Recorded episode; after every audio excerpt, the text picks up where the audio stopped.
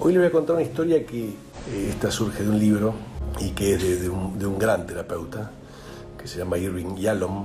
Él cuenta su reencuentro con un compañero de facultad, la cena de los 50 años de egresados de la universidad. O sea, estamos hablando de dos personas de 75 y 78 años. Uno es terapeuta, médico y psiquiatra, y el otro es una estrella mundial de la cardiocirugía. El que era cardiocirujano le dice al terapeuta, mi pasado empezó a emerger y no sé cómo pararlo. El cardiocirujano le cuenta que había ido a, hace 10 años de esto, había ido a dar una conferencia a, a Venezuela y cuando estaba por llegar al aeropuerto sufre un intento de secuestro y reacciona a los gritos y escapándose como puede, pero desencadena una situación muy compleja y que es que ese señor se le abre su caja de Pandora, que era su infancia. Él era húngaro, de origen judío, y tuvo la desgracia de, pasar su infancia, su adolescencia, cuando el nazismo eh, ocupa Hungría, hasta que a los 16 años consigue escaparse y emigrar a Estados Unidos. Entonces, bueno, le va contando qué pasaba, ¿no? Y claramente se concentran en los años de esa adolescencia que él tiene que sobrevivir eh, en Budapest, donde cada esquina podía encontrar la muerte. Le va contando distintas situaciones que atraviesa, en las que pudo haber perdido la vida, pero sobrevive, hasta que se centra en una donde él llevaba unos pasaportes falsificados y en eso un policía nazi que venía con dos ancianos lo para.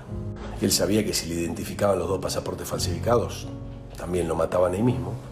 Iban caminando hacia un destacamento militar y ocurre el hecho fortuito donde se cruzan con un policía húngaro que se llevaba muy mal con los policías nazis. Entonces él inventa como una discusión y él consigue al final irse con el policía húngaro y en el fondo salvarse, porque a las dos cuadras de estar arrestado por el policía húngaro, el policía húngaro lo deja ir.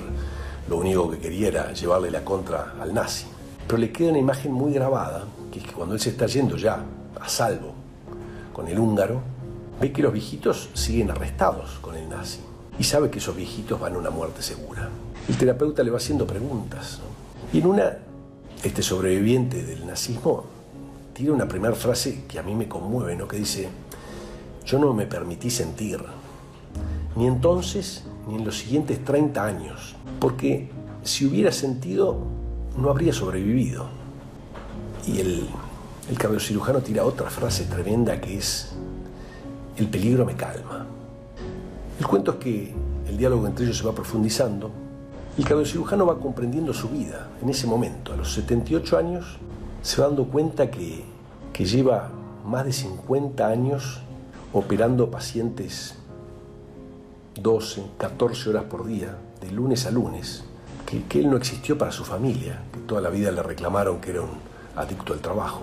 Y en esa noche, conversando con el terapeuta, se va enterando de cosas, ¿no? Por ejemplo, que, que estar en el quirófano le producía una familiaridad a caminar por las calles de Budapest. ¿Y, y qué es lo que hay en común en la calle de Budapest durante la ocupación nazi con el quirófano? Le pregunta el terapeuta. Y yo cuando estoy en el quirófano, en el fondo percibo la atmósfera que son pacientes que llegan a mis manos, que tienen todas las arterias coronarias obstruidas. A veces les hago un trasplante cardíaco. Puedo sentir el corazón de esos pacientes latiendo en mi mano. Ahí está la vida, dirimiéndose entre la vida y la muerte. Es lo mismo que él sentía cuando era un adolescente y caminaba por Budapest y en cualquier calle se podía encontrar con un policía nazi que lo podía matar. Lo segundo que comprende durante esa charla de esa noche es que en realidad su vocación de salvar vidas, como si fuera la, lista Schindler, tiene que ver con su propio esfuerzo de, de redimirse de la culpa que sentía por haber abandonado a esos dos viejitos. Entonces se pasa, estudia medicina y se pasa 50, 60 años operando cientos, miles de personas en su propio esfuerzo por, por sacarse esa culpa encima, ¿no? por redimirse. Y el terapeuta le dice, pero eras un adolescente, apenas si pudiste sobrevivir vos mismo, ¿cómo te ibas a hacer cargo de dos personas que eran mayores encima?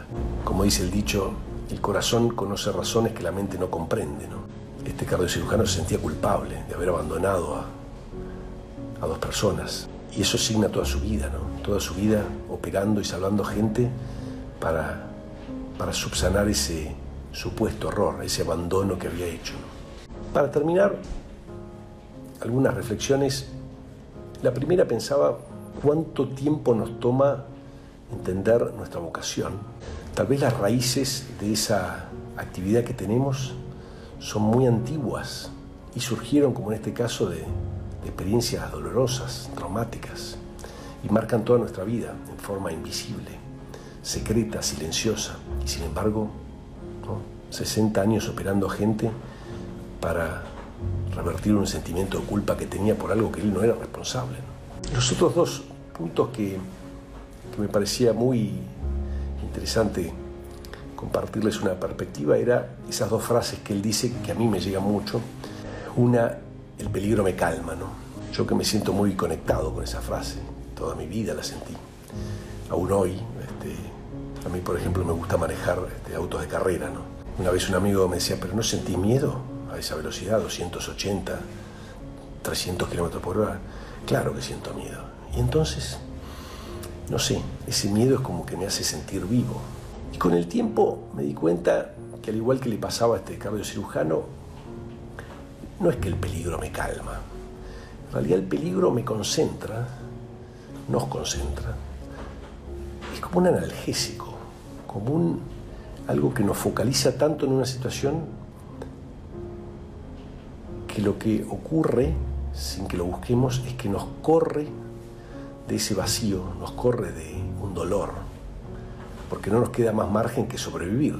No hay lugar para que me conecte con otras emociones o sentimientos negativos que, que habitan en mí. Y en realidad no es que nos calma, ¿no? Nos evade, nos desconecta de ese, de ese dolor, de ese vacío, ¿no? Inevitable pensar cuánto mejor sería que uno pudiera convivir razonablemente con ese vacío para no tener que correr semejante peligro. ¿no? El último es esa reflexión de él o esa confesión. Si me hubiera permitido sentir, no hubiera sobrevivido. Y es parecido a lo que hablábamos recién. ¿no? nos pasó algo doloroso y nuestra emocionalidad se cerró. Y ahí permanecemos décadas a salvo, pero también en un lugar horrible, ¿no? en un congelador.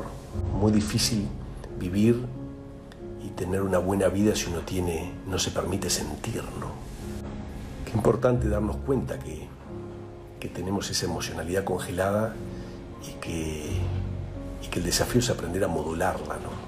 poder sentir sin estar en carne viva, pero tampoco con la armadura puesta.